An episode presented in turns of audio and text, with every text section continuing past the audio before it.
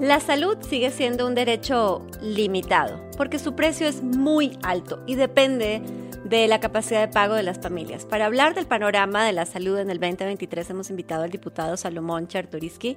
Hablaremos también de las tendencias globales sobre aseguramiento y salud y al final el doctor Castilleja nos compartirá sus tres consejos saludables. Quédense hasta el final en Health Café. Health Café. La salud en el spotlight a través de la voz de los expertos. En múltiples ocasiones en estos micrófonos, Juana, hemos eh, platicado sobre la baja inversión en salud. Los organismos internacionales, eh, como el Banco Interamericano de Desarrollo, recomiendan inversiones de sobre los 6 puntos porcentuales del BIP para salud, cuando en México no se llega pues realmente ni a la mitad, ¿no?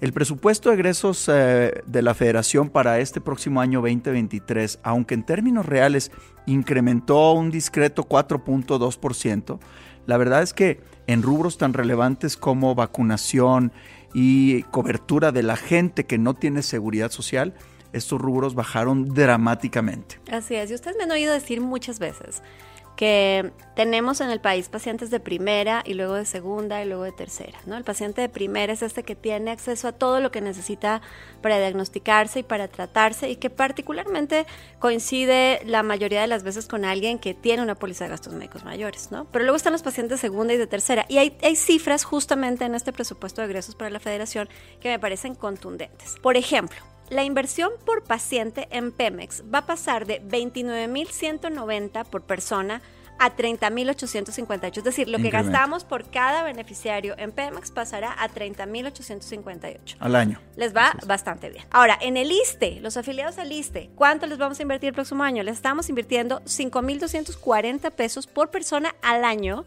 Y el próximo año el presupuesto por, por derechohabientes es de 5.682.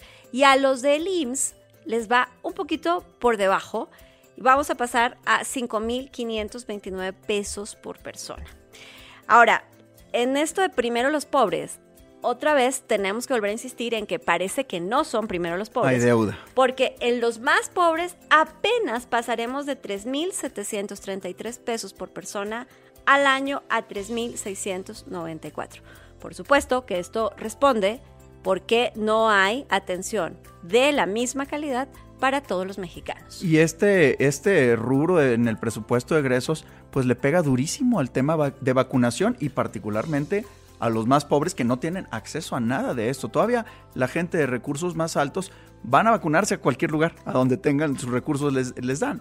Pero la disminución del 50% del presupuesto para vacunación es dramática. Sí, 55.9% la disminución. Imagínate. Y en el rubro de medicamentos, donde tenemos una crisis importantísima en el abasto, hay una disminución del más del 14%.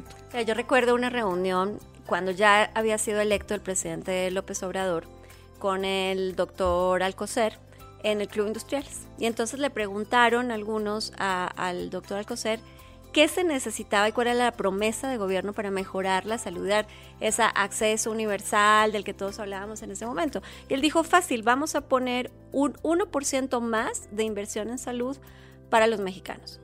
Yo nada más les aviso que les quedan, van a entrar al quinto año de gobierno y esa promesa nada más no, se va a cumplir. Ahora, como hablábamos de que si la salud en Dinamarca, que si los países nórdicos y tal, ¿qué tal si hoy nos hablas de las nuevas tendencias de salud en materia de aseguramiento en el mundo? Nuevas tendencias en salud.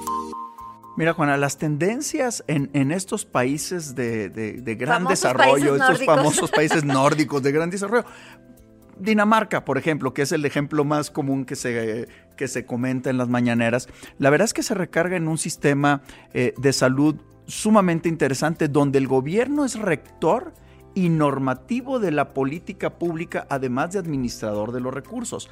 Pero la operación es descentralizada, de tal manera que los estados, los, o los equivalentes a los estados, por ejemplo en el país, en México, los, estados se encargan de la atención hospitalaria y los municipios se, se, encargan de la atención de primer nivel, la prevención, el estado general, la vacunación, etc. Entonces, son sistemas que están totalmente organizados, si bien vertical, descentralizados y cada quien con responsabilidades específicas. O sea que vamos al revés de la tendencia, ¿no? La tendencia es entonces regulación federal, digamos, regulación del Estado y atención descentralizada. Y aquí estamos en atención centralizada, regulación no sé de quién, no sé. Todo, toda la administración, la operación, la gestión, la normatividad pasa por una sola mesa y es en las mañanas. Y el otro tema que, y el otro, la segunda tendencia también muy importante y que en México, híjole, pues ahora sí que es un dolor de cabeza, es la corresponsabilidad de los ciudadanos dentro de la salud. O sea, el sistema está enfermo, pero nosotros también lo enfermamos con nuestros malos hábitos, con nuestras malas actitudes respecto a la salud, con la salud curativa. ¿Y qué están haciendo en otros países? En, otros países están incentivando la prevención, el cuidado temprano y el diagnóstico temprano. Por ejemplo, eh, hay algunas tendencias donde ya si la gente se hace un chequeo anual temprano que detecta la enfermedad antes de que suceda, se le incentiva en copagos, se le incentiva en primas de seguro, se le incentiva en atención. Y eso es una corresponsabilidad activa para prevenir el desarrollo de la enfermedad y no esperar a que tengamos una enfermedad complicada para ir a buscar la atención que ya así va a ser muy cara. Bueno, pues déjenme tratar de explicarles lo que el doctor quiso decir. Lo que el doctor quiso decir. Pues uno, lamento decirles que eso de que vamos a tener un sistema nórdico de salud no va a pasar, al menos no en este sexenio. Y dos, sigue siendo urgente que nos responsabilicemos individualmente de nuestra salud. Mire, busquen el mejor nivel de derecho a biencia que puedan.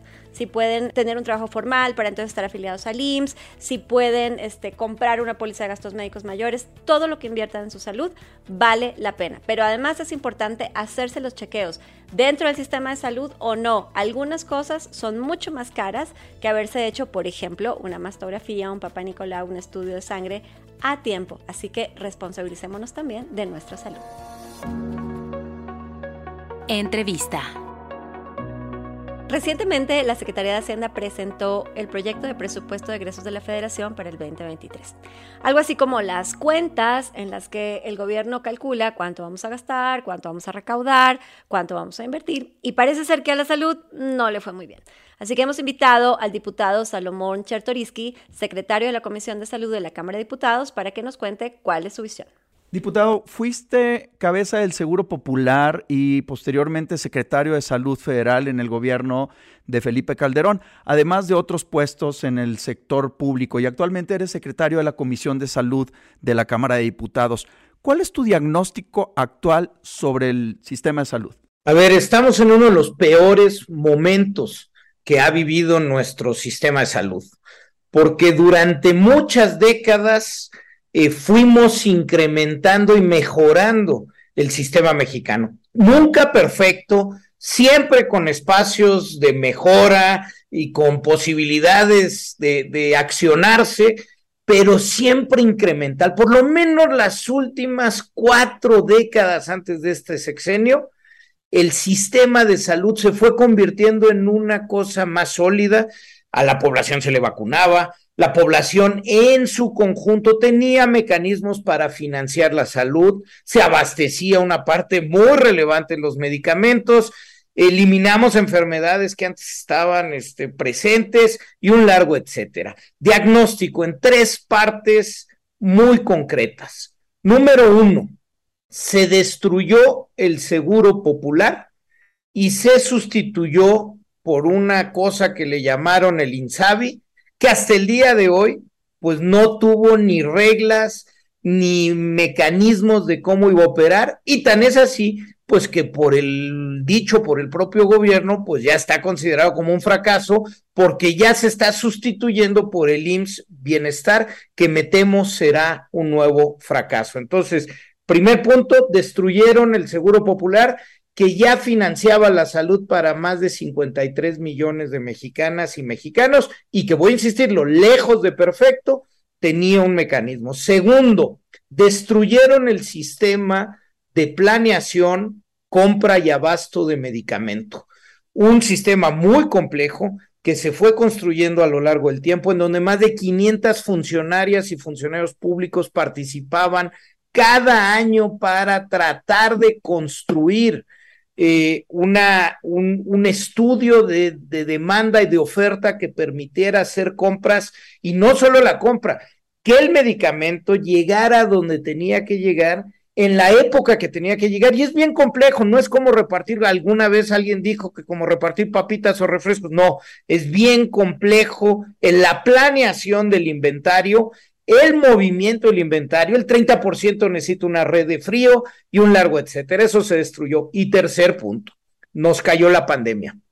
Además de que estuvo terriblemente mal manejada, que murieron 750 mil personas, muchas de ellas que no tuvieron que morir, la pandemia generó eh, rezagos que se van a tener que resarcir, rezagos en dos, en dos órdenes, los propios de la pandemia, es decir, lo que vamos a tener que construir a partir de los efectos secundarios que tiene la, la pandemia, el COVID-19 en la salud, pero además lo que se dejó de atender, por ejemplo, se dejó de vacunar. Hubo personas que en sus tratamientos de alta especialidad de cánceres, de diabetes, dejaron de ir y traemos un gran rezago. Entonces, sumarizo tres cosas. La destrucción del seguro popular y que todavía no tenemos con qué sustituirlo. Segundo, la destrucción del sistema de planeación, compra y abasto de medicamento. Y tercero, los rezagos generados por la pandemia. Ahí nos encontramos hoy, Fernando. Salomón, regresemos sobre el seguro popular, ¿no? El presidente hizo famosa la frase ni seguro ni popular y tú junto con otros exsecretarios de salud en 2019 eh, publicaron su, su, oposición a la extinción del seguro popular y como decías hace un minuto, vamos a pasar del INSABI al IMSS Bienestar. ¿Por qué vaticinar un fracaso alrededor de esa iniciativa? Mira, primero, nada más déjame decirte, en efecto, el presidente sustituyó un diagnóstico, un análisis serio, toda la investigación y evaluación que existía para saber qué funcionaba y debía de continuar, qué no funcionaba y había que mejorar y qué definitivamente había que eliminar. Esa información sí se tenía y la sustituyó por una frase coqueta como ha hecho en muchos espacios, sustituye la evidencia robusta por frases coquetas, por fantasías, por, por insinuaciones este, eh, que él tiene. Y ahí es parte del error que se ha tenido en muchos, en muchos aspectos. ¿Por qué digo, Juana, que lamentablemente va a, va, a fracasar? Mira, el IMSS Bienestar es una institución muy vieja ya. Es un programa en nuestro país, que empezó como el IMSS Coplamar, después el IMSS Solidaridad, IMSS Progresa, Prospera, hoy es IMSS Bienestar. Es un programa, un programa muy noble que atiende sobre todo comunidades rurales, solo en 19 estados de la República y solo primero y segundo nivel de atención, es decir, la consulta básica o el internamiento simple. A ese programa, insisto, programa que atiende de manera muy limitada, se le quiere dar la responsabilidad de atender el conjunto del sistema de salud. No tiene ni la experiencia, ni las capacidades, ni los recursos humanos para poder hacerlo. Segundo, como el programa IMSS Bienestar no lo tiene, entonces, si quieren que más o menos trabaje, van a tener que recurrir a recursos del IMSS régimen ordinario, es decir, donde están asegurados los derechohabientes de esa institución. Y por tanto, en tratar de hacer algo que de por sí está mal diagnosticado, van a destapar otro hoyo en donde pues más o menos ahí se va defendiendo el, el, Instituto Mexicano del Seguro Social y esos recursos van a tener que ser utilizados para lo que no están construidos. Por eso, Juana, lamentablemente digo que va a ser un fracaso. Gracias, Salomón. Tú eres economista y sabes que el gasto en salud es inversión. Y la inversión es un genera un país más productivo, más rico, más creciente. El presupuesto de egresos para la federación en, el ramo de salud implica, aunque sí un discreto incremento, pues la verdad es que es un golpe a varios, eh, varios ramos de la, salud. Eh, eh, ¿Qué va a hacer la Cámara de Diputados? ¿Van a aprobar este presupuesto? Mira, Fernando, a ver, en efecto, como bien lo dices, traemos un, presupuesto este, que tramposamente este, pareciera que hay un, un, un ligero incremento en términos reales del, entre el 4 y el 5%, eh, pero que realmente, y digo tramposamente, porque por un lado, eh, mucho de esto vaya al, al, al IMSS y, y, al ISTE. Y se descuida ya cuando ves por sectores más específicos, se descuida a la población que antes estaba afiliada al Seguro Popular. Segundo, porque el Seguro Popular había construido un fondo que se llamó el Fondo de Protección para Gasto Catastrófico, que eran los recursos que se iban acumulando año a año para poder pagar no solo hoy, sino a lo largo de las siguientes décadas las enfermedades de alto costo, por ejemplo, los cánceres. Entonces, ¿cómo funcionaba? Era una bolsa que se iba acumulando. ¿Por qué? Porque hoy tienes que pagar cánceres, pero ya sabes que mañana vas a tener cánceres y teníamos ya ahí recursos acumulados para poder financiar los padecimientos en las siguientes dos décadas. Bueno, esos recursos se utilizaron. Entonces, hoy, además de que tenemos un presupuesto que crece poco, recursos que ya se tenían para poder garantizar padecimientos en los siguientes años, hoy no se tienen. Y ahí es donde digo, pues el problema es mayor. Termino con esto. Nos falta muchísimo. Nunca hemos invertido, nunca, no, no es nuevo. Nunca hemos invertido lo suficiente. Te diría en los últimos, de, del 2003 hasta el 2015, iba incrementándose de manera eh, consistente el presupuesto, pero nunca fue suficiente para poner nada más en términos muy concretos, ¿no? y usando el referente que le gusta a alguien, ¿no? De que, que vamos a hacer Dinamarca. Este, en nuestro país eh, invertimos más o menos cinco mil pesos en promedio por mexicano mexicano al año en todos los sistemas, ¿no? Mucho más en Pemex, en la Marina, menos en quienes no tienen derecho a biencia, a la seguridad social, eh, pero más o menos 5 mil pesos al año. Bueno, en Dinamarca se invierten alrededor de 110 mil pesos al año eh, por danés o danesa. Es decir, estamos lejísimos de invertirle a la salud lo que necesitamos. Así es, diputado. ¿Y qué va a pasar en la Cámara con esa aprobación?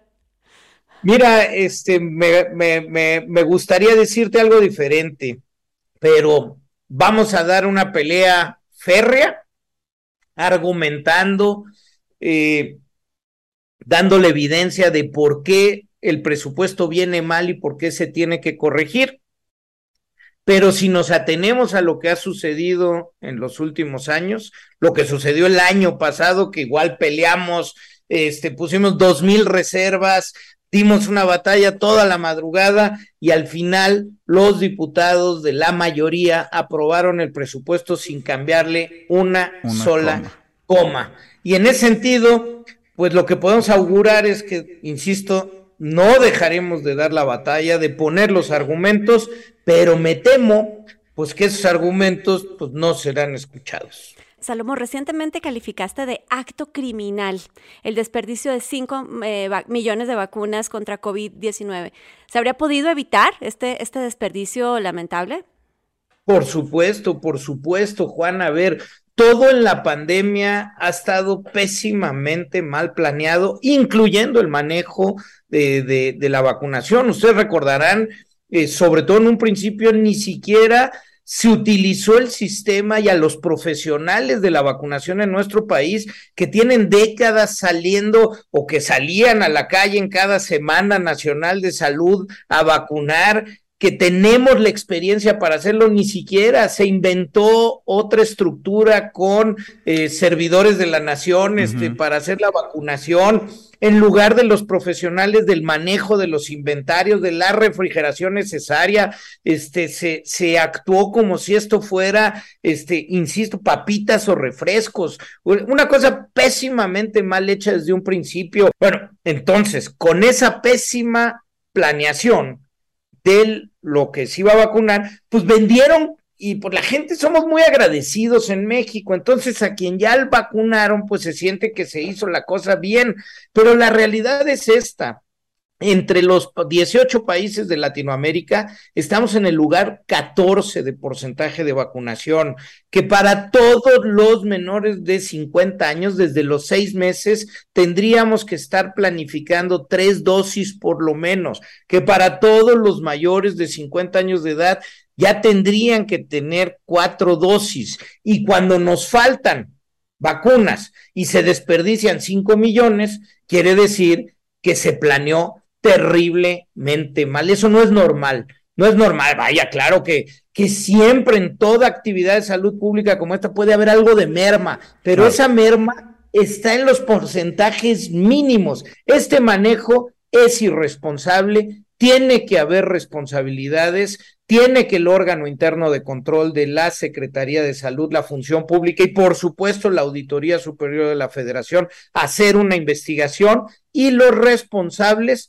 tienen que, eh, ahora sí que tienen que responder a esto que hicieron porque tratándose de vacunas, lo vuelvo a repetir, es un acto criminal. Pero bueno, para, para, cerrar con una, un poco de esperanza y con el último sorbo de café, Salomón, agradeciéndote mucho por estar con nosotros, ¿cómo te imaginas el futuro de la salud pública en México? Interesantísimo y sería un gran tema, pero déjenme tratar de hacerlo muy, muy telegráfico. Eh, cinco elementos, cinco.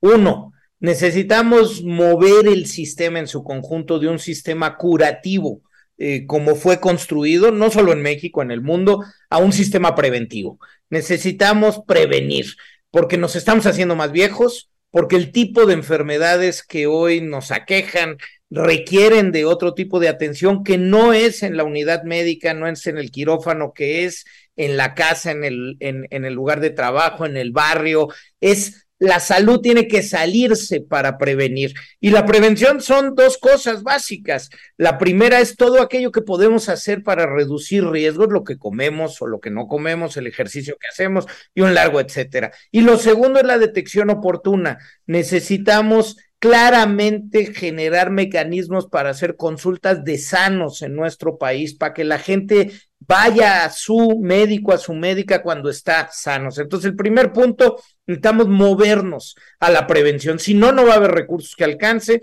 y vamos a perder muchos años en bienestar y en salud. Segundo, Necesitamos homogenizar la calidad de los servicios de salud de nuestro país, porque aunque prevengamos, vamos a tener que atender. Y para poder atender, necesitamos ya pensar en un sistema verdaderamente universal que atienda a todos los mexicanos. Ese es el segundo tema. Necesitamos unificar ya el sistema de salud. Tercero, necesitamos platicar de la sobrevida y de los asuntos, como decía, que hoy traemos rezagados, porque vamos a atender más cánceres y va a haber mujeres y hombres que van a sobrevivir a cánceres, y eso requiere de otro sistema de salud. Cuarto, necesitamos hablar de la muerte digna sin dolor.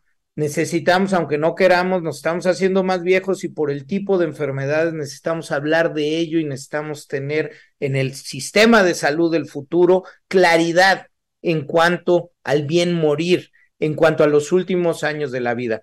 Quinto y último, necesitamos aprovechar la ciencia y la tecnología. Ya lo vimos, dentro de la pandemia y la tragedia de la pandemia, en un solo año tuvimos una nueva enfermedad y tuvimos una, una, vacuna. La ciencia y la tecnología en materia de salud están avanzando a un ritmo en donde entre la genómica, la nanotecnología, la robótica, la telemedicina, tenemos oportunidades extraordinarias que tenemos que aprovechar. No se puede pensar en el futuro del sistema de salud si no pensamos en ciencia y tecnología. Diputado, muchísimas gracias por acompañarnos hoy en Gel Café. Muchísimas gracias a ustedes. Qué gusto, Fernando, Juana. Consejos saludables. Fer, ya sabemos que a la gente le gusta escuchar tus consejos saludables. Y yo quiero que me des uno alrededor de los famosos vapeadores, que hablando del diputado Chertoriski, por ahí en alguna nota dijo que no estaba de acuerdo con la prohibición, sino con la regulación. ¿Tú qué opinas? ¿Cuál es el consejo saludable al respecto? A ver, yo les voy a hablar desde el punto de vista médico, estrictamente hablando. Fumar no es chic, vapeadores tampoco. se ha demostrado que los vapers o vapeadores son igual de dañinos para el tema pulmonar. No hay una relación todavía con el cáncer, pero sí con el daño pulmonar agudo y crónico. Entonces, fumar no es cool, vapear tampoco es cool. Entonces, la primera consejo saludable, eviten fumar y eviten el vaping. Es la peor decisión de tu vida. Es la peor decisión de salud que pueden hacer porque está totalmente relacionada con la enfermedad y es totalmente evitable. El segundo consejo eh, saludable tiene que ver con la crisis que estamos viviendo hoy de enfermedades crónico-degenerativas asociadas al sobrepeso y la obesidad. Entonces, definitivamente que si queremos tener un sistema de salud también sano, eso implica que tengamos ciudadanos sanos y eso es una corresponsabilidad nuestra. El sobrepeso y la obesidad no es genético, es de hábitos. Entonces, a ponernos las pilas, activación física y nutrición apropiada para tener peso saludable. Así es. Y si quieren continuar la conversación, recuerden que nos pueden encontrar en expansión.mx en la columna de Health Café y desde la plataforma que nos estén escuchando, viendo, por favor suscríbanse, denle like, denos cariño, compartan y por favor búsquenos para contarnos también de qué, de qué quieren platicar en Gel Café. ¿Dónde te encuentran, Fer? En arroba fcastillejmd. Y a mí en arroba Juana Soyin. Nos vemos el próximo miércoles para hablar de salud, tomarnos un café en Gel Café. Esto fue Health Café, la salud en el spotlight a través de la voz de los expertos. Un podcast de Grupo Expansión.